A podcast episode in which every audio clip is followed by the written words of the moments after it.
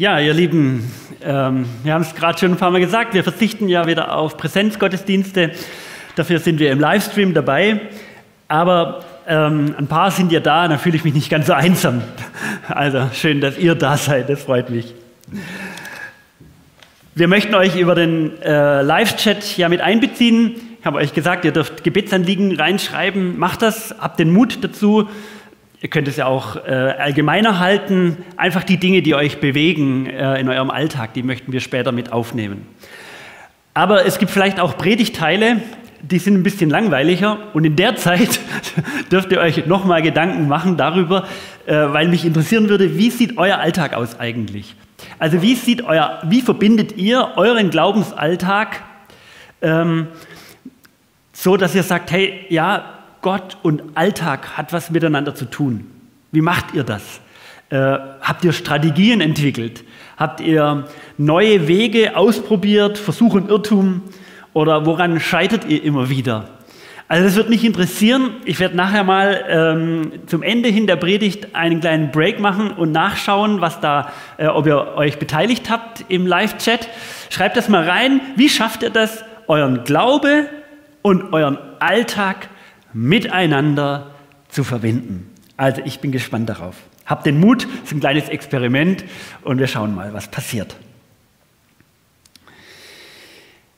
Letzten Sonntag kam am Ende der Predigt äh, jemand zu mir und hat, äh, wir haben über das Thema nochmal gesprochen. Das ist auch schön, nicht nur einfach über, über irgendwas, sondern wir sind nochmal richtig ins, ins Predigtthema eingestiegen und dann hat mir dieser Mensch gesagt, ach, das mit dem Alltag und das mit der Arbeit in dem ganzen Zeugs, da muss man einfach durch. Da muss man einfach durch. Arbeit ist kein Zuckerschlecken. Das muss man einfach Zähne zusammenbeißen und durch.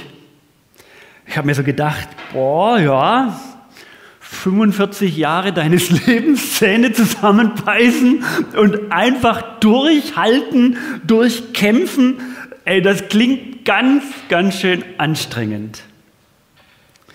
Vielleicht war es auch nicht ganz so gemeint, okay, aber mal ganz ehrlich, gibt es zu dieser Haltung auch noch eine Alternative? Verändert sich das, was wir tun, wenn wir an Gott glauben? Kriegt unser Alltag eine völlig andere Bestimmung durch unseren Glauben? Darum soll es heute gehen. Und darüber möchten wir uns heute Gedanken machen. Ein Kollege schenkte mir mal ein Buch von Henry Nouwen. Ihr seht ihn da oben. Also nicht da oben, ich sehe ihn da oben. Ihr seht ihn bei euch auf dem Bildschirm. Er sagte, lies das mal, das wird dir gut tun. Es war eine Zeit, da ging es mir wirklich nicht gut. Und äh, mein Kollege hat davon erfahren er hat mir das zugeschickt, eine schöne Karte geschrieben. Es hat mich total gefreut. Und ich habe dieses Buch gelesen, Du schenkst mir Flügel. Und es öffnete mir meine Augen für mein Leben, für meinen, ähm, auch für meinen inneren Zustand. Henry Naun war katholischer Priester und ist bis heute ein viel beachteter Theologe, aber leider mittlerweile gestorben.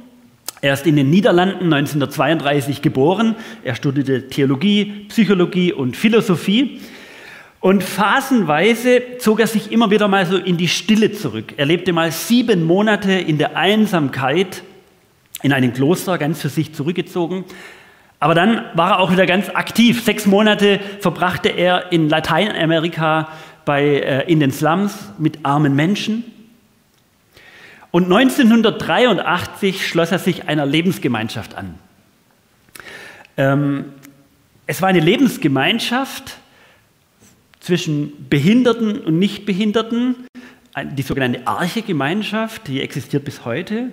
Und es muss ihn so beeindruckt haben, mit diesen Menschen seinen Glauben im Alltag zu leben, dass er seine Uni-Karriere hingeworfen hat. Er war immerhin an der Harvard University äh, Professor hat das hingeworfen und ist nach Frankreich gezogen und hat mit diesen Menschen dort eine Gemeinschaft gegründet.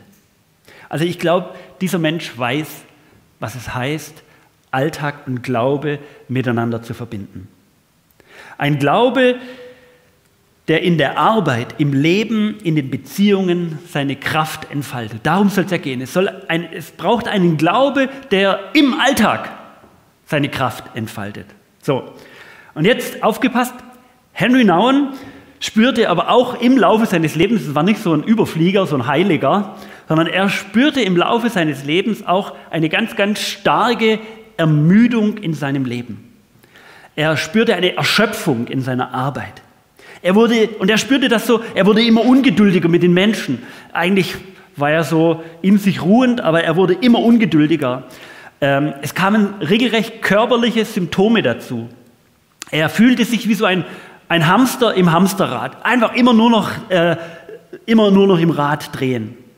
Und dann ging er zu einem Seelsorger, zu einem äh, Abt, John Eudes, heißt es in diesem Buch, und er erzählte von dieser Ermüdung, dieser Schwere, die sich in seinem Leben äh, abzeichnete, diese Erschöpfung. Und dann sagte er, nachdem er eine ganz, ganz lange Zeit zugehört hat, sagte er zu Nauen, wissen Sie, mir fällt auf, Sie fangen jeden Tag neu beim Nullpunkt an. Er dachte, hä, was ist das?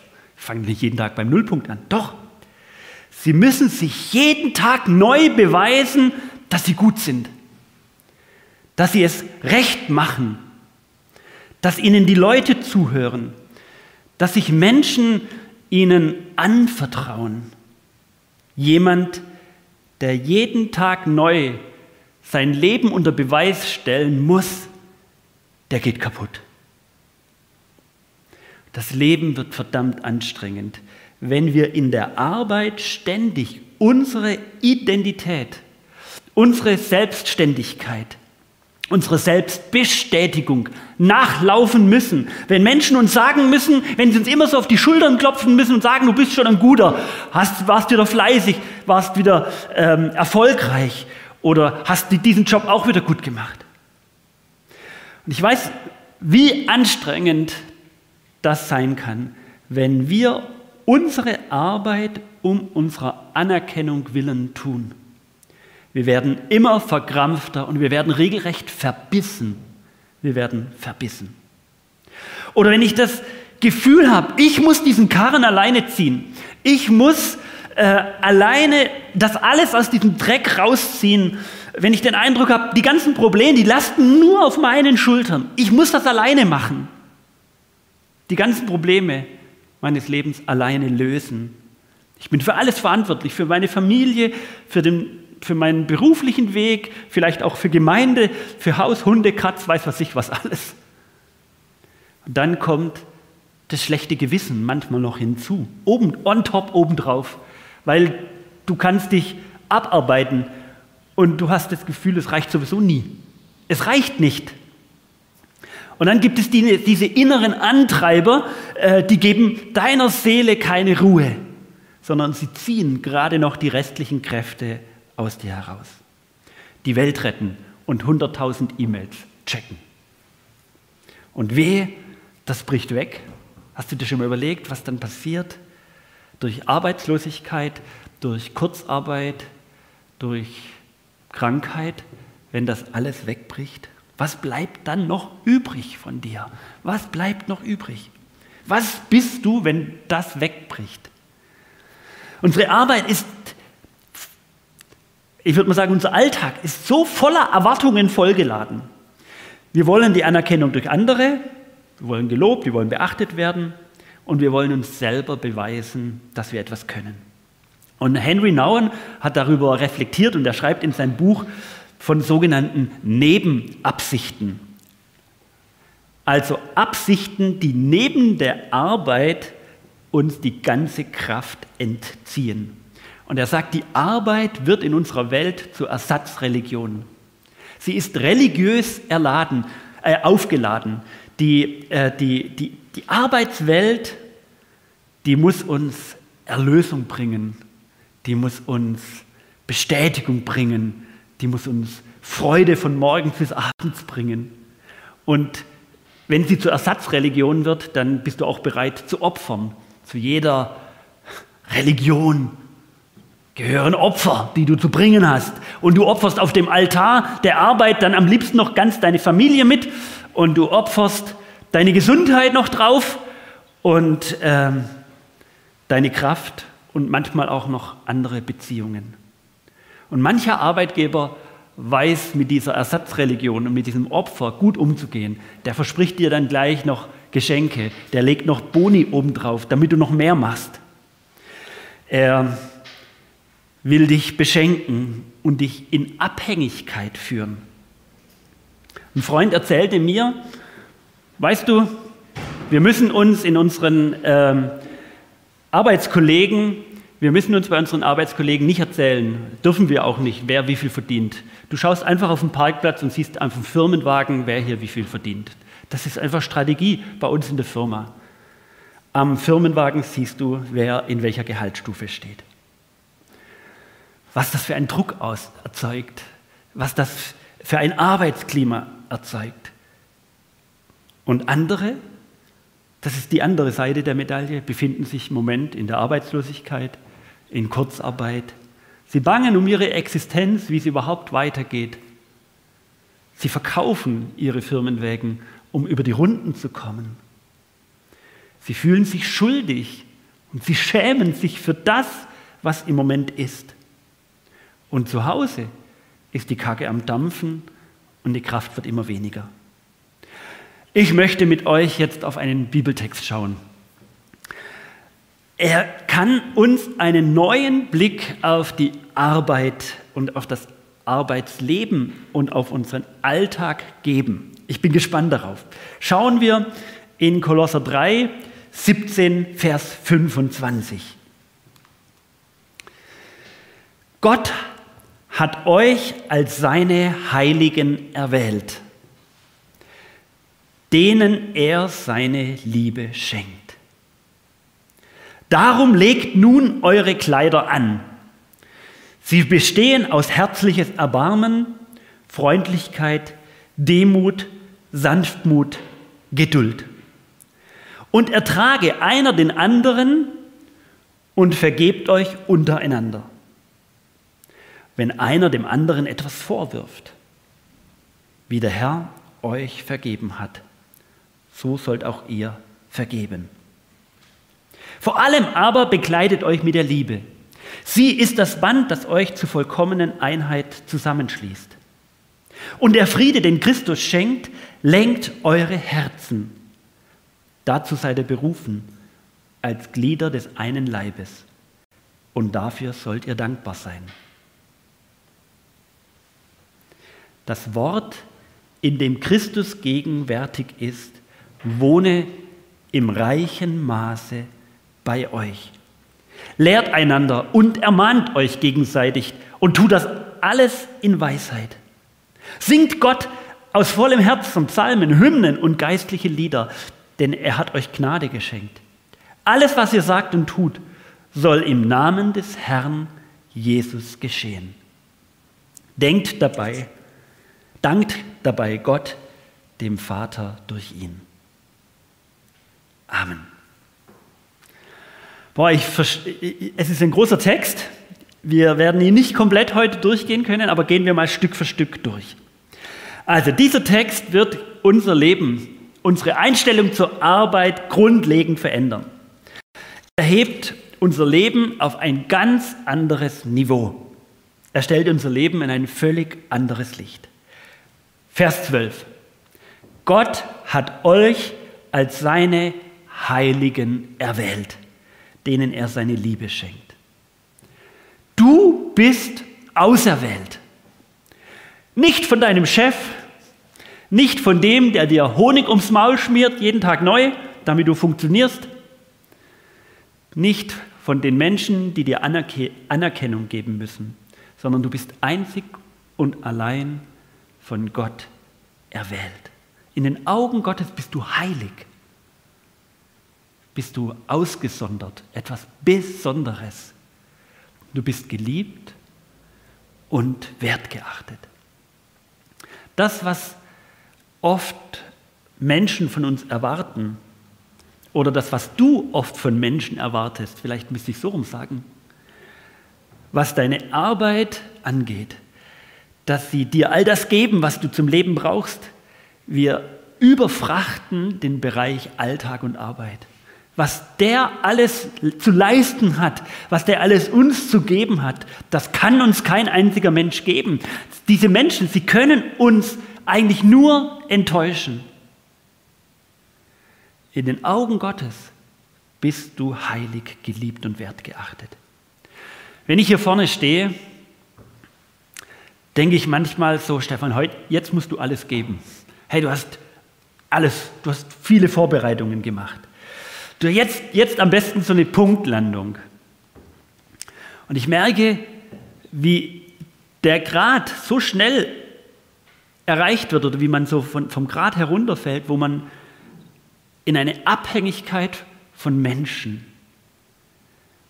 hineinkommt, wo ich mich merke, hey, ich bin von euch da draußen abhängig, wie ihr mich findet, wie ihr das findet und liked und äh, nachschaut und hier mir für ein Feedback gebt.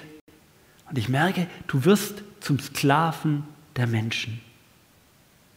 Unser Text sagt uns, was wirklich entscheidend und essentiell für unser Leben ist. Leute, ihr braucht neue Kleider. Schmeißt eure alte Garderobe weg.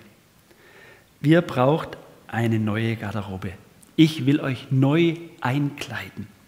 Kennt ihr das? Kleider machen Leute.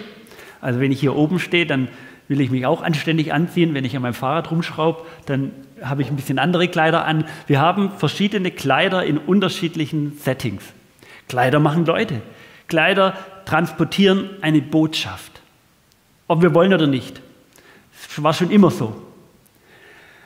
Und in unserem Bibeltext heißt es, darum legt nun neue Kleider an. Sie bestehen und jetzt kriegen diese Kleider Bezeichnungen. Darum legt nun neue Kleider an. Sie bestehen aus herzliches Erbarmen, Freundlichkeit, Demut, Sanftmut und Geduld.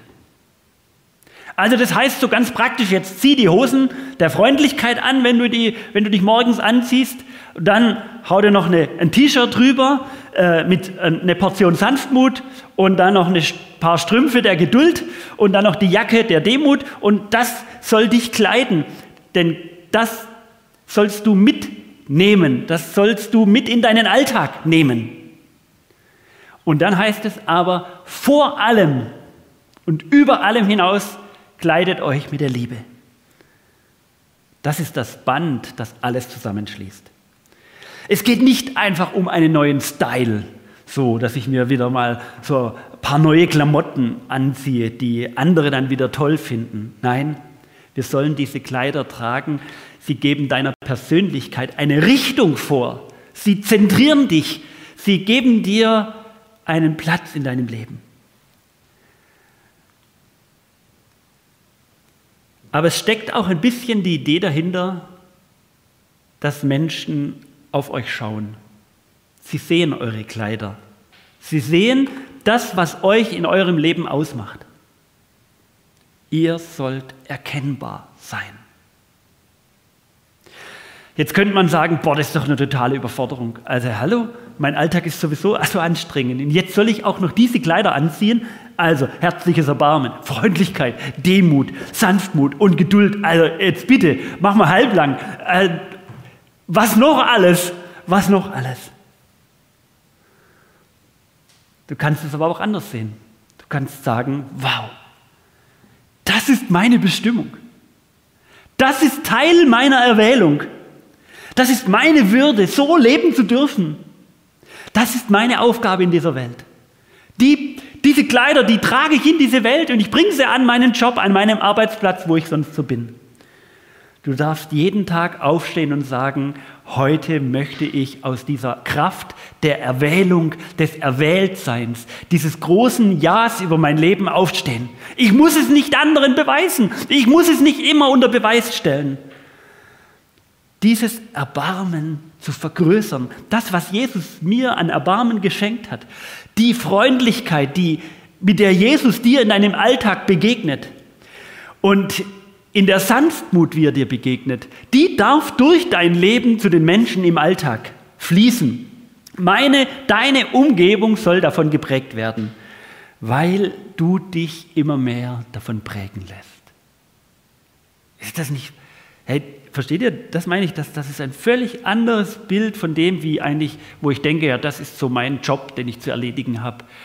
Die Bibel sagt, hey, du hast ganz andere Aufgaben in dieser Welt.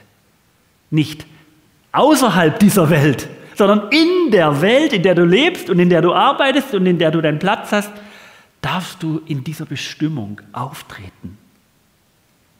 Hey, da verändert sich dein Alltag. Das kannst dir gewiss sein.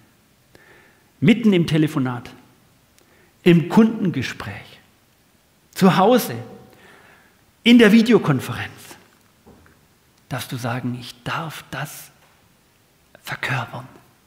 Ich darf dafür sorgen, dass meine Umgebung von dieser Kleidung angesteckt wird, dass sie auch Lust haben, das anzuziehen.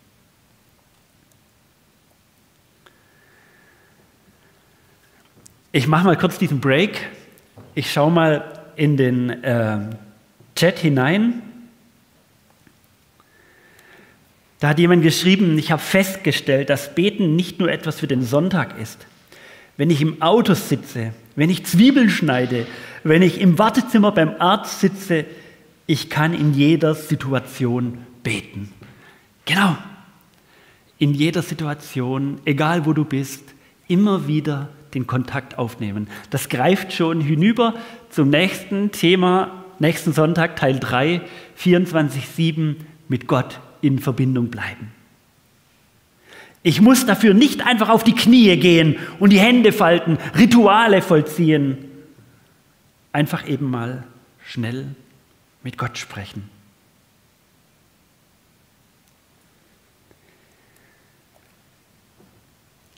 Im Studium hatte ich außerhalb unserer Wohnung, wo ich mit meiner Familie lebte, ein Studierzimmer, so ein Arbeitszimmer. Und äh, das teilte ich mir mit einem äh, Studienkollege von mir. Es war ein kleines Zimmer, hatte irgendwie so 18 Quadratmeter. Jeder hat 9 Quadratmeter Fläche aufgeteilt bekommen. Wir haben da unsere Bücher gehabt und unser Ding. Wir bildeten so eine Lerngemeinschaft in einem Raum. Ey, das war richtig cool, aber es war auch unglaublich anstrengend. Also so lange Zeit immer mit einer Person an einem Tisch zu sitzen oder an, in einem Raum zu sitzen und die Tippgeräusche auszuhalten. Dann äh, hatten wir so eine Toilette da, die, die musste dann auch immer wieder mal gereinigt werden. Da, da gab es unterschiedliche Ansprüche. Ähm, wir hatten äh, dann konnten wir manchmal Hebräisch-Vokabeln abfragen, das war wieder richtig gut. Dann hat jemand anders wieder mit dem Kopfhörer äh, Musik gehört und man hat es dann trotzdem raus, so durch die Kopfhörer hinaus gehört. Man, man, musste ständig irgendwie sich absprechen und es war manchmal richtig befruchtend und manchmal war es total anstrengend. Und in der Zeit kamen noch die Modems auf, die ersten Modems. Und ich weiß nicht, wer die noch kennt. Hey, die haben furchtbare Tinnitus-verdächtigte Geräusche gemacht. So ganz hohe Töne, bis die endlich eingewählt waren. Und also das war anstrengend manchmal und meistens war es gut. Menschen, die mit uns in einer Wohnung leben, prägen uns. Und nicht nur im Studierzimmer, sondern am besten und am allermeisten äh, zu Hause und am Arbeitsplatz. Wir sind ja manchmal stundenmäßig mehr in der Arbeit wie zu Hause. Sie formen unseren Charakter, die Menschen. Wir lernen unglaublich von ihnen. Hast du schon mal die Arbeit, da wo du hingehst, gesagt, okay, das ist ein Ort, wo meine Persönlichkeit reift, wo Gott an meiner Persönlichkeit Hand anlegt. Das ist nicht einfach, da muss man durch, so ein Scheißjob, da hoffentlich ist bald Feierabend, sondern das ist ein Ort, wo Gott gegenwärtig ist, mitten im Alltag, wo er an dir arbeitet, wo er dir Kraft geben möchte, wo er dir Ideen schenkt, wo er dir neue Inspiration schenkt. Alltag und Glaube miteinander verbunden. Und Paulus sagt in diesem Bibeltext, bildet eine neue Wohngemeinschaft, bildet eine neue WG. Eine Wohngemeinschaft mit Gott. Er will bei euch wohnen. Gott will in eure Wohnung einziehen. Dort, wo ihr mit euren Liebsten lebt und dort, wo ihr mit Menschen arbeitet und auf Menschen trefft. Gott will durch sein Wort in deiner Wohn- und Arbeits- und Lebensstätte eine Gemeinschaft bilden.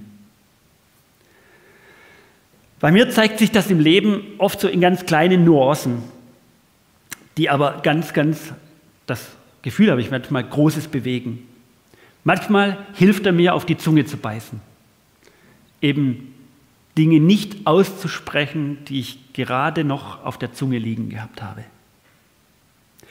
Manchmal stupst er mich an und sagt, jetzt geh, geh dahin, und vielleicht kannst du auch noch deine Hände reichen. Also den Schritt der Vergebung gehen. Manchmal sagt er vielleicht auch Stopp zu mir, Stopp, nicht weitergehen. Manchmal habe ich den Eindruck, legt er mir Worte in den Mund, die mir meinen Arbeitsalltag oder im Umgang mit Menschen erleichtert. Manchmal klopft er mir auf die Finger, wenn ich in mein Smartphone WhatsApp-Nachrichten eintippe und bevor ich sie wegschicke, klopft er mir nochmal auf die Finger. Oder auf Facebook oder sonst wo. Sagt, lass das. Das ist nicht gut. Es sind nicht Zeichen von Erbarmen, von Freundlichkeit, von Demut, sondern von Egoismus, von ich weiß es sowieso besser und ich muss dich mal zurechtweisen und jetzt sage ich es dir aber nicht persönlich, ich rufe dich nicht persönlich an, sondern ich schreibe dir einfach mal eine Nachricht und batze dir ums Ohr. Wisst ihr, was das Besondere in unserem Leben ist, wenn wir Gott nicht aus unserer WG rausschmeißen? Er will in unserer Wohngemeinschaft und in unserer Arbeitsgemeinschaft genauso gegenwärtig sein, wie wir ihn hier im Gottesdienst normalerweise immer feiern. Gott hat deinem Leben einen Rhythmus geschenkt. Und ich glaube, dass unsere Welt immer mehr aus den, also so ist es bei mir und ich glaube, das, das kann ich auch beobachten, dass unsere Welt immer mehr aus den Fugen gerät, wo wir den Rhythmus unseres Lebens missachten. Am Anfang heißt es, auf den ersten Seiten in der Bibel heißt es, schuf Gott Himmel und Erde. Und die Erde war wüst und leer. Da ist das hebräische Wort äh, Tohu Wabohu. Das sagt man manchmal, bei dir sieht es aus. Chaos, das ist das Wort am Anfang war Chaos. Ähm, am Anfang, äh, so wie sie mein Büro manchmal aussieht. Tohu Babohu, Chaos. Irgendwie keiner weiß, findet sich mehr zurecht. Das ist der Urzustand der Welt. Und dann heißt es, dass Gott ihr eine Ordnung gegeben hat. Er sortiert das Chaos und bildet neue Lebensräume. Land, und Wasser. Licht und Dunkelheit. Tag und Nacht. Und dann ruft er das menschliche Leben ins Dasein. Er schafft am sechsten Tag den Menschen und sagt, es ist sehr gut, dass der Mensch da ist. Und kaum ist der Mensch erschaffen, was kommt dann? Der siebte Tag. Und dann sagt Gott zu den Menschen, Jetzt wird in die Hände gespuckt und jetzt steigern wir das Bruttosozialprodukt. Nein, am siebten Tag, das ist der Ruhetag. Am, am, letzten, am sechsten Tag hat er den Menschen erschaffen und dann hat er ihm gleich den Ruhetag gegeben. Und das heißt doch, ich möchte eine Gemeinschaft bilden mit diesem Menschen. Die Bestimmung deines Daseins, deines Erwähltseins ist, dass ich mit dir eine Gemeinschaft bilde, dass ich mit dir zusammen sein möchte. Und das möchte ich feiern. Und ich möchte deinem Leben einen Rhythmus geben zwischen Arbeit und Ruhe, zwischen dem, dass du sagst, so und jetzt bin ich voll ganz konzentriert bei der Arbeit und dann habe ich auch wieder einen Anknüpfungspunkt an Gott. Du kannst sagen, dieser Rhythmus, der interessiert dich nicht. Du kannst sagen, die Struktur in meinem Leben, die brauche ich nicht. Ähm, das, das verwässert ja immer mehr auch in unserer Welt, habe ich den Eindruck. Ich bin groß genug, ich brauche diesen Rhythmus nicht für mein Leben. Und ich verspreche dir, in deinem Leben werden sich alle Prioritäten immer mehr verschieben. Weil ein frei gewordener Platz, der eigentlich Gott gehört, wird mit allem Möglichen ausgefüllt. Mit Konsum, mit Arbeit, mit Ego-Themen, mit Freizeitstress, mit Aktivismus. Es wohnt nicht mehr das Wort Gottes reichlich unter euch und bildet eine Wohngemeinschaft. Das Wort Gottes soll reichlich unter euch wohnen, sondern ganz anderes Zeugs wohnt bei euch und zieht sozusagen in die WG mit ein. Dinge, die sich stumpf anfühlen, tot anfühlen. Ich möchte ein letztes Bild mit euch, ein letztes Beispiel mit euch teilen. Ich bin ziemlicher Fan von Martin Schleske und er, hat ein, er ist Geigenbauer und hat in Mittenwald, äh, da ist eine Geigenbauer, ähm, äh, Domäne, sage ich mal. Äh, ist auch ein großes Geigenbauermuseum, also da werden gute Geigenbauer ausgebildet. Und er hat dort seine Ausbildung genossen und äh, ist ein ganz, ganz erfolgreicher Geigenbauer geworden, Martin Schleske. Und er hat angefangen, Bücher zu schreiben über sein Geig Geigenbauhandwerk, bezogen auf sein Alltagsglaube. Und er sagt, er muss als Geigenbauer immer wieder zum Stemmeisen und zum Hobel greifen, zu Werkzeuge greifen. Und das Werkzeug, das häufig benutzt wird, das nützt sich ab und es wird stumpf. Und es ist so ein schleichender Prozess. Also ein ganz, ganz langsamer Prozess. Jedes Mal, wenn er den Hobel in die Hand nimmt, wird die Klinge ein bisschen stumpfer. Irgendwann fängst du an, es zu merken. Aber du denkst, ach, scheiß drauf, egal reicht noch. Geht schon noch. Weiter hobeln, weiter arbeiten mit dem Stemmeisen. Und man gewöhnt sich an die Stumpfheit des Werkzeuges. Und was ist die Folge? Du setzt noch mehr Kraft ein, um das stumpfe Werkzeug auszugleichen. Mit noch mehr Kraft, mit, mit noch mehr Energie versuchst du dein Werk zu vollrichten. Und genau das ist das Problem, sagt Martin äh, Schleske. Unser Leben wird stumpf und abgestumpft. Wir setzen immer mehr Kraft ein. Und was nun? Naja, wir sagen manchmal, naja, es tut schon noch, sagen manchmal die Schwaben. Passt schon, oder sagt ihr, ihr, ihr, ihr ich kriege schon manchmal gar nicht mehr durch, äh, auseinander. Die, die Franken sagen, ach, das passt schon noch, das geht schon noch, mit ein bisschen mehr Kraft. Es braucht eine Unterbrechung. Martin Schleske sagt, es gibt keinen anderen Weg, als dass du deine Arbeit unterbrichst und dir dein Werkzeug anschaust und die Klinge wieder schärfst.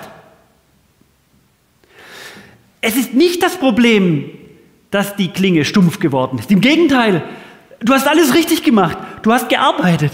Du hast deinen Alltag gelebt. Aber dass dein Werkzeug stumpf wird, ist es nicht das Problem. Das Problem ist, dass du dir keine Pause gönnst, dass du den Alltag nicht unterbrichst und dir nicht dein Werkzeug anschaust und es wieder in Ordnung bringst. Das ist das Problem, sagt Martin Schleske. Und das, was Not tut, ist die Unterbrechung. Das Wort, in dem Christus gegenwärtig ist, wohne im reichen Maße bei euch. Hier schärft sich dein Werkzeug, ihr Lieben. Es wird für den Alltag einsatzbereit. Gib deinem Leben einen Rhythmus, eine, deiner Woche einen Rhythmus. Gib in deinem Tag, deiner Woche, gib in deinem Leben einen Rhythmus. Beginn den Tag und überleg, was soll dich bestimmen? Der Blick aufs Smartphone oder vielleicht der Blick in ein Bibelwort, in die Losungsworte oder was auch immer. Lade dir die Losungs-App runter. Äh, richtig gut. Da, die steht vorne auf dem Startbildschirm bei mir. Kannst du dir jeden Tag neu ein Bibelwort vor Augen führen und mit dem in den Alltag gehen. Bau dir Spaziergänge in den Wochenablauf ein. Lass dein Handy zu Hause beim Spazierengehen. Und wenn du zum Arbeitsplatz gehst, überlege, wie kann ich diese Verbindung halten? Ihr wisst ja, montags ist immer mein freier Tag. Da höre ich mir fast regelmäßig selber eine Predigt an, weil ich auch Inspiration brauche, weil ich auch immer wieder neu die Menschen brauche, die mir in mein Leben hineinsprechen. Ich brauche sportlichen Ausgleich. dass mein Körper sich gut fühlt. Denn dann kann ich auch ganz neu und auch ganz viel freier mich wieder mit Gott in Verbindung bringen. Körper und, und mein Geist und mein Glaube sind Dinge, die, die, die gehören irgendwie zusammen. Dann habe ich Veränderungsimpulse oft im Urlaub gespürt. Neue Ideen sind im Urlaub entstanden, wo ich mal eine ganze Auszeit hatte, wo ich wirklich runtergekommen bin und so weiter. Ich möchte euch sagen, gebt euren Leben einen heilsamen Rhythmus, dann wird sich euer Alltag verändern.